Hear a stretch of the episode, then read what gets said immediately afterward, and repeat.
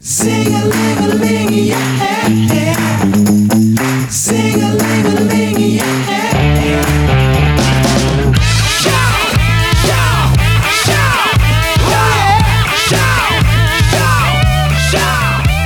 Salut tout le monde, j'espère que vous passez une très très belle journée. Aujourd'hui, pour notre podcast, j'ai décidé de ressortir des boulamites un article que j'avais publié, euh, écoutez, dans les débuts de Je joue de la guitare, vraiment dans le tout début, là. Euh, ça s'appelle Les 9 maladies guitaristiques les plus courantes.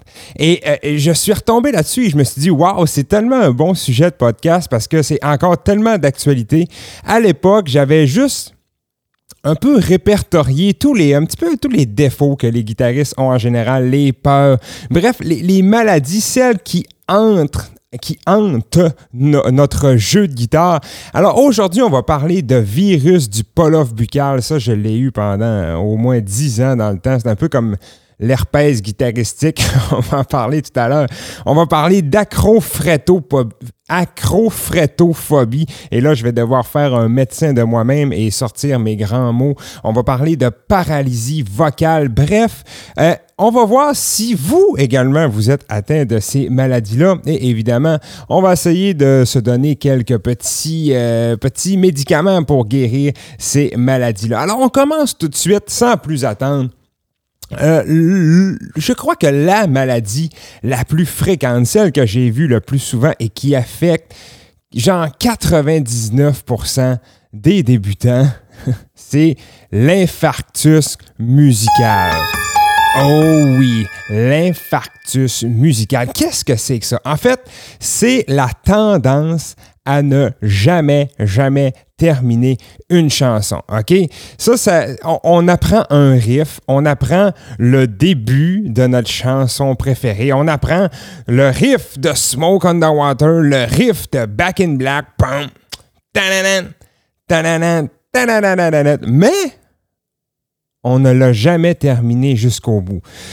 Soyez honnête, est-ce que vous vous reconnaissez là-dedans? En tout cas, pour ma part, je dois avouer que, à part quand je, fais un spectacle où je n'ai aucun choix de l'amener jusqu'au bout, la chanson, j'ai une forte tendance à faire ça. Parce que euh, une chanson, il y a comme il y a, il beaucoup de répétitions, hein. Euh, surtout si on fait juste les accords. Ok, on fait nos quatre premiers accords pour le cou- couplet numéro un. Ensuite, on s'en va au, refrain. Et là, ben là, faut refaire un autre, un autre couplet, un autre refrain. Ah, ça se répète. Ah, je le sais. Et là, on finit jamais la chanson. On n'a jamais vraiment d'idée comment est-ce qu'on fait notre finale pour cette chanson-là. Alors, C'est un peu dommage parce que, dans un sens, ça nous empêche d'apprendre à jouer longtemps.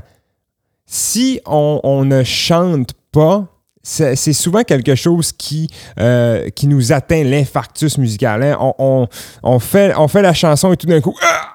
Le cœur nous arrête et on arrête la chanson. Ça peut être également, très souvent en fait, euh, ça, peut être un mauvais son qui nous fait arrêter, une erreur, ou encore on est perdu dans la chanson. Ah, est-ce que ça fait quatre fois que je fais le couplet ou ça fait trois fois? Bref, le cœur nous arrête, on fait un infarctus musical et on recommence au début de la chanson. Évidemment, j'en ai parlé quelques fois euh, dans plusieurs cours.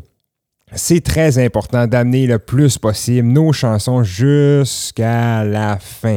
Même si euh, vous faites une version acoustique d'une chanson, essayez quand même de l'amener jusqu'à la fin et d'inventer, s'il le faut, une finale, OK? Mais au moins, ayez une finalité. Sinon, ben, vous allez rester étendu sur le sol suite à un infarctus. Prochaine maladie, la deuxième, c'est l'apnée guitaristique ou appelé également le stress, le stress post-guitare. Euh, et selon une étude, il y a 40% des guitaristes qui seraient atteints de cette sournoise maladie. C'est moi qui ai fait l'étude il y a 3 ans, 3-4 ans. J'ai aucune idée où ce que j'ai pris les chiffres. C'est ça qui est écrit sur le blog. D'ailleurs, euh, si vous voulez lire l'article, juste pour le plaisir, vous pouvez aller sur euh, la section blog dans ressources sur le jeu joue de la guitare.com. Vous allez retrouver cet article ainsi que plusieurs autres. Donc, L'apnée guitaristique, je dois avouer que le nom me vient d'une étudiante, une jeune étudiante, une jeune fille de 15 ou 16 ans que j'avais en privé. Euh, et elle, je me souviens très bien que eh, la, guitare, ça faisait comme un petit peu la stresser dans un sens, OK? Quand elle, prenait sa guitare et qu'elle arrivait pour faire un changement d'accord, elle était tellement concentrée à ce qui s'en venait, souvent, elle retenait son souffle. Elle était, elle était en apnée guitaristique. On, OK, on passe d'un sol à un ré et... Euh, oh, le, le- le tout naturel s'en allait, ok, les, les doigts, les mains, tout ça était super tendu. La mâchoire, oh, comme ça, en- a de misère à bouger la mâchoire, ok? C'est vraiment causé par une concentration excessive et inutile. C'est parce que il faut se mettre dans la peau de notre corps. Quand on apprend la guitare, souvent, on a l'impression d'avoir mille choses à penser. OK, la position des doigts, euh, il faut que je pense à, à l'accord qui s'en vient, il faut que je pense au rythme, il faut que je pense à ça. Là, j'ai un nouveau bout de bois entre les mains. Et là, on apprend en étant comme un peu stressé, un peu en train de trop penser à toutes ces choses-là. Alors, notre corps, lui, à chaque fois qu'il va prendre une guitare dans le futur, eh bien, il va, il va considérer que c'est comme ça qu'il faut agir quand on a une guitare dans les mains, alors qu'évidemment, ce n'est pas vrai. Donc, pour, pour euh, contrer l'apnée guitaristique ou le stress post-guitare, il faut vraiment apprendre à jouer en étant détendu au maximum et sans forcer. Même si il faut se ramener 25 fois durant une pratique, hey, force pas, hey, force pas, force pas. À un moment donné, je vous garantis que vous allez euh, prendre l'habitude. Et une autre chose également qui, qui cause l'apnée guitaristique, c'est quand on sait qu'il y a un passage difficile qui s'en vient. C'est-à-dire que disons que dans votre chanson, oh, vous avez un bon vieux sol, mi, ré, do tout le long, mais par contre, vous savez très bien que dans le pont de la chanson, il y a un Fa majeur barré qui s'en vient. Alors là, jusque-là, tout va bien. Mais vous le sentez venir. Le Fa barré s'en vient. Et vous le savez que vous allez le chier. Vous le savez que ça va être un désastre. Et là, ça fait un build-up mental. Et quand vous arrivez là, ça sonne le cul. Ça y est, c'est final. Vous avez raté votre chanson rendu là. Donc, je le redis et redis et redis. Quand vous jouez, essayez d'être détendu, non seulement dans vos membres, mais dans votre mental. S'il y a un bout difficile qui s'en vient, laissez-le aller. Il arrivera ce qui arrivera. Si vous êtes pour le, le chier, votre accord barré, ou peu importe ce qui s'en vient, OK? Chiez-le bien comme il faut, s'il vous plaît. Faites la plus grosse erreur, la plus laide possible, mais faites-le en étant détendu. C'est pas grave de se tromper, hein? OK? Alors restez smooth, smooth, smooth, surtout dans votre tête et le reste va suivre. Ensuite, la prochaine maladie qui est l'acrophretophobie. Et ce mot-là me fait très peur puisque ça me fait penser à des araignées. Qu'est-ce que c'est que l'acrophretophobie? Eh bien, c'est la tendance à beaucoup de guitaristes, souvent des, euh, des, des- des- des gens qui jouent depuis longtemps juste des accords ouverts en bout de manche dans les trois premières frettes. L'acrophretophobie, c'est la peur d'aller dans les frettes plus hautes ou, ou l'incapacité à y aller parce qu'on manque d'expérience avec notre manche de guitare, OK? Donc, si vous avez souvent tendance à faire des accords ouverts, des sols, des ré, des mi, dans, juste ça dans le bout du manche à la première, deuxième, troisième frette ou avec les cordes ouvertes, si vous faites beaucoup d'accords ouverts, c'est fort possible que vous êtes un peu accro-frettophobe parce que vous allez jamais jouer dans les frettes plus hautes que la septième, OK? Vous allez jamais jouer à la douzième, à la quinzième et encore moins à la damnée 19e frette, OK? C'est clair que vous allez jamais là. À la guitare acoustique, oui, c'est un peu plus difficile d'aller jouer dans, la 19e frette. On s'entend que c'est vraiment pas pratique. Mais quand même, si vous jouez de la guitare acoustique, c'est très facile de faire de belles variations en allant à la 7e, 9e, jusqu'à la 10e frette. Bref, d'exploiter un peu plus le manche. Et pour ça, euh, il faut évidemment euh, trouver d'autres positions d'accord. Il faut commencer à faire un peu euh, des gammes, de l'improvisation. D'ailleurs, on a un super programme pour apprendre à improviser qui est super facile d'approche sur le jeu de la guitare. C'est Initiation au solo. Si vous ne l'avez jamais fait, je vous conseille vraiment d'y aller parce que ça a changé la vie improvisation de plusieurs guitaristes. Alors, allez voir ça. donc, c'est vraiment la manière de s'en sortir Trouver des gammes, surtout commencer avec la pentatonique, c'est super facile. Trouver de nouvelles positions d'accords, des triades, euh, ça vous en avez à fond dans le programme Liberté et, Facilité. Également, apprenez les notes sur le manche, ça, vaut vraiment, vraiment, vraiment la peine de le faire. Donc, euh, est-ce qu'il y a des accros frétophobes qui nous écoutent en ce moment? Je soupçonne qu'il y en a quelques-uns. Euh, on passe à la quatrième maladie maintenant qui est la dyslexie rythmique. Et ça, c'est une maladie qui est vraiment, vraiment très, très grave et, et très courante chez les débutants. C'est simplement le manque de rythme. Et là, il y a un gros 80% des guitaristes, je dirais, débutants qui en sont atteints. Encore une fois, l'étude a été réalisée en 2016 par euh, Mathieu Tremblay, donc je ne suis pas sûr des chiffres du tout. Et euh, ce, qui est, ce qui est grave dans la dyslexie rythmique, c'est non seulement qu'elle est grave par elle-même, mais en plus, ça accélère le développement des autres maladies. Parce que si vous n'avez pas de rythme, ben, vous allez être incapable de, de terminer une chanson. OK? C'est-à-dire que vous allez avoir des infarctus musicales quatre fois par jour. Ça, c'est terrible, quatre, quatre infarctus par jour. Vous ne vous, rendrez pas à 80 ans, désolé. Euh, vous allez être incapable de trouver un rythme qui colle à une chanson, c'est-à-dire que vous voulez euh, faire une chanson que vous aimez, mais vous, ah, je suis pas capable d'être sur le rythme de la chanson, je suis pas capable de trouver quelque chose qui colle à ça. Euh, on est souvent perdu dans une chanson. on va être incapable également de jouer en groupe. Bref, si on n'a pas de rythme, euh, on n'est pas bon à la guitare, euh, tout, simplement. Donc, euh, je ne m'attarderai pas plus là-dessus parce que je crois que j'ai parlé quelques fois de rythme dans ma vie. Maintenant, ma préférée d'entre toutes, le virus du polof buccal. Et ça, le virus du polof buccal, j'ai tellement un bon souvenir par rapport à ça. Le pull-off buccal, c'est quand on est trop concentré et qu'on fait un pull-off. Un pull-off, dans le fond, c'est disons qu'on a le majeur à la deuxième fret de la petite corde et l'index à la première fret de la petite corde. Il faut piquer la note à la deuxième fret de la petite corde et tirer pour faire résonner la première frette, mais sans la piquer. OK? Euh, c'est une technique qui est, facilement trouvable sur Internet si vous ne savez pas c'est quoi.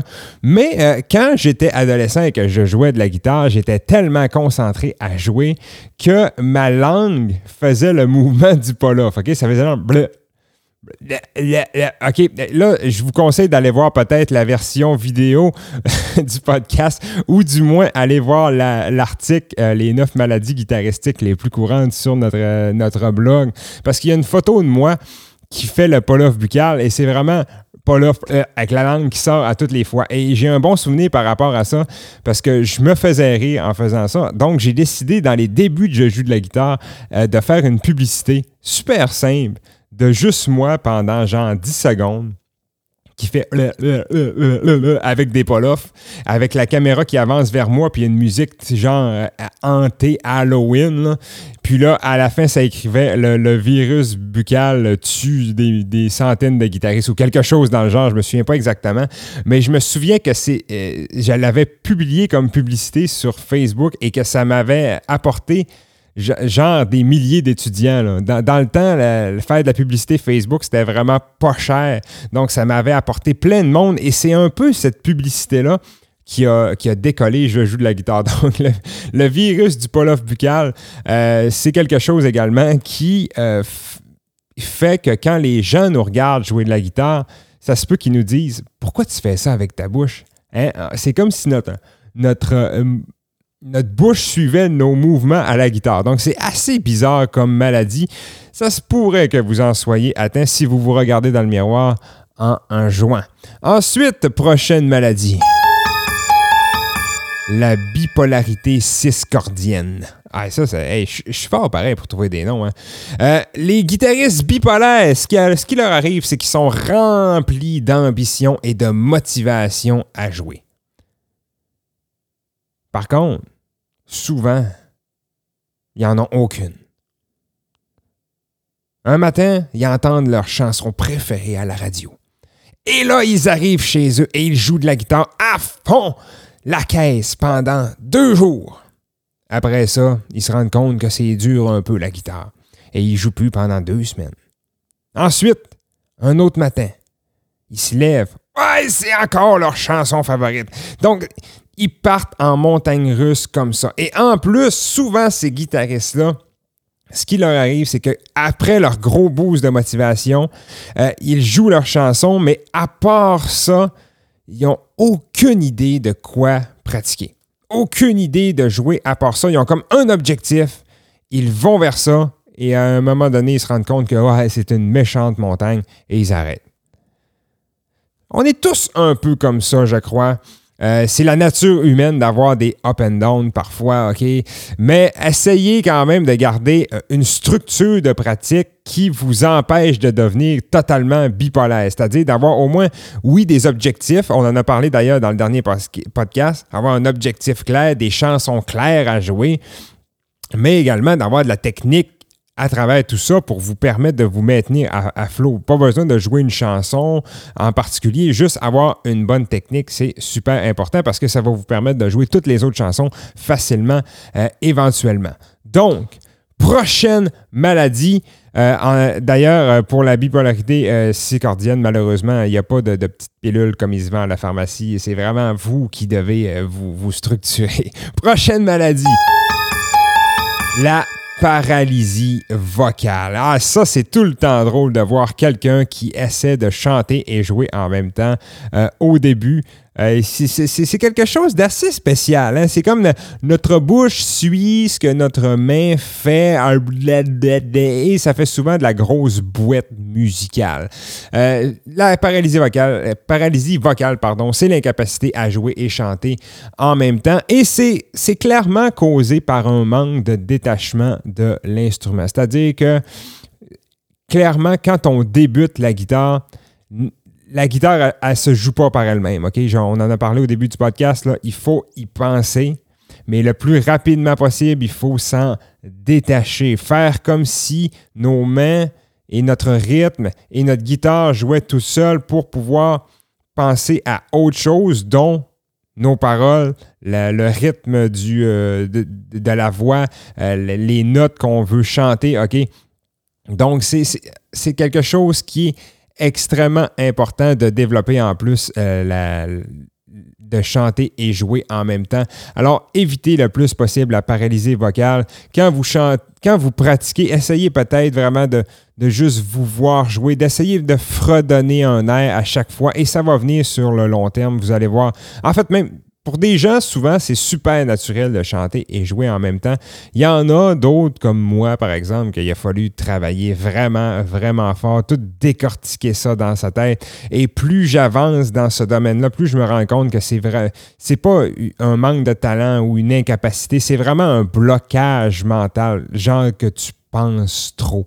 Tu essaies trop de faire les choses. Donc, quand tu arrêtes de penser, ça se fait à peu près tout seul. Donc, si vous avez une bonne technique et que vous pensez pas trop, chanter, ça devrait être assez facile. Souvent, d'ailleurs, j'ai remarqué dans mes cours privés euh, que les femmes ont souvent une plus grande facilité à le faire. Euh, c'est connu que, ben, en fait, je ne sais pas si c'est connu, mais moi, je me suis souvent fait dire ça, euh, que les hommes, on, on, était capable de faire une seule tâche à la fois et que les femmes étaient capables d'être beaucoup plus multitâches. Donc peut-être que chanter et jouer, c'est beaucoup plus facile pour une femme. Je ne sais pas, peut-être me, me confirmer ça de votre côté. Prochaine maladie, il nous en reste deux. La sonophobie. Les guitaristes sonophobes, ils détestent s'entendre jouer. Ils sont jamais, jamais satisfaits du son produit par leur instrument, ni de la musique qu'ils créent, qu'ils créent, qu'ils jouent. Ils se jugent très, très durement. Et euh, on peut appeler ça également le perfectionnisme, si vous voulez. Mais c'est quelque chose, je crois, que si vous voulez être un guitariste heureux à long terme, qu'il faut passer par-dessus la sonophobie, OK? Euh, ça, vient également avec une peur souvent de ce que les autres pourraient penser de nous ou de ce que nous, on pourrait penser, mais à- ça. Si, vous êtes dans la situation qu'à chaque note que vous jouez, ah, c'est jamais. Non, non, non, ça, c'est pas bon. Non, ça, c'est pas bon. Non. Ah, ah, là, il y avait une corde qui grince. Et là, vous allez vous mettre à arrêter à chaque note que vous jouez pour la corriger.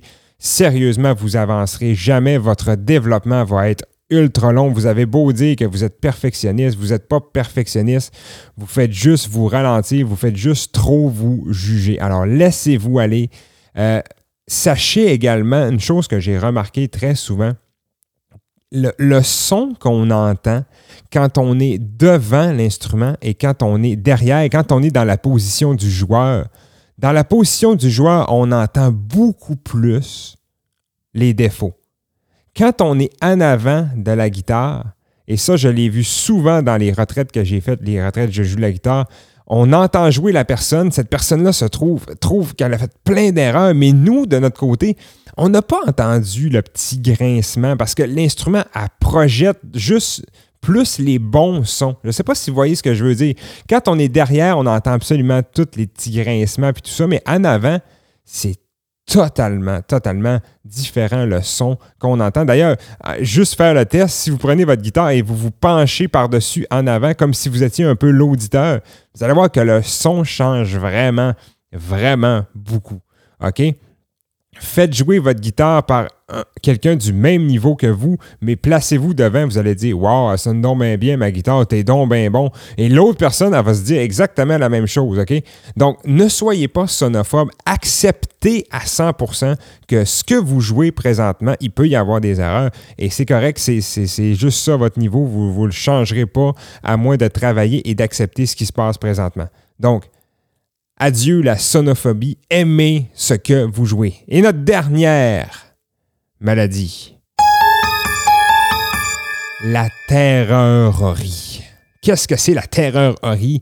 C'est la terreur face à l'apprentissage de la théorie et de l'harmonie musicale. ok? Euh, ces guitaristes-là ont souvent aucune idée de la signification de plusieurs euh, termes musi- musicaux tels que la tierce, l'octave, une croche, la tonalité, les demi-tons, tout ça. Euh, souvent, ces guitaristes-là vont dire Ah, moi, moi, je joue à l'oreille. Moi, j'ai toujours joué à l'oreille. Moi, de toute façon, la théorie, ça, ça limite la créativité. Ah, Jimi Hendrix, il, il prenait pas de théorie. Il avait pas besoin de ça, OK? Euh, ce sont carrément vraiment des mythes. Euh, Peut-être que Jimi Hendrix ne parlait pas en termes de ton et demi-ton, mais croyez-moi, il savait très bien, très très bien où il s'en allait, en plus d'avoir une oreille incroyable.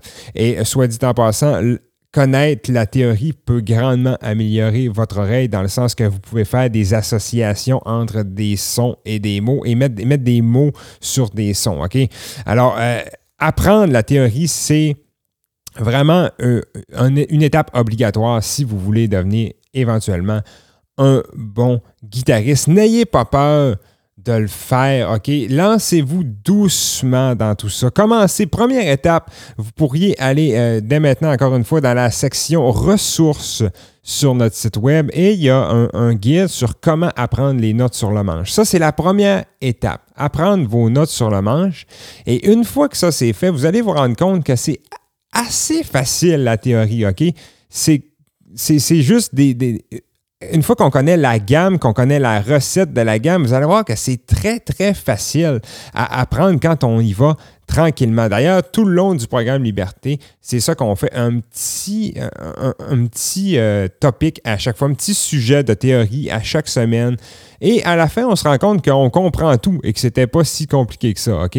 Donc, je vous suggère fortement dès maintenant, si vous voulez faire un pas dans cette direction-là, de juste aller euh, chercher notre, euh, notre article, pas notre article, pardon, notre ressource de comment apprendre les notes sur le manche. Ça, c'est la première étape. Et évidemment, si vous voulez devenir encore un meilleur guitariste, je vous suggère d'avoir une certaine structure dans votre pratique. Évidemment, travaillez toujours, toujours votre rythme. Faites sonner du mieux que vous pouvez vos accords et surtout, comme à chaque fois, je vous suggère d'avoir du fun.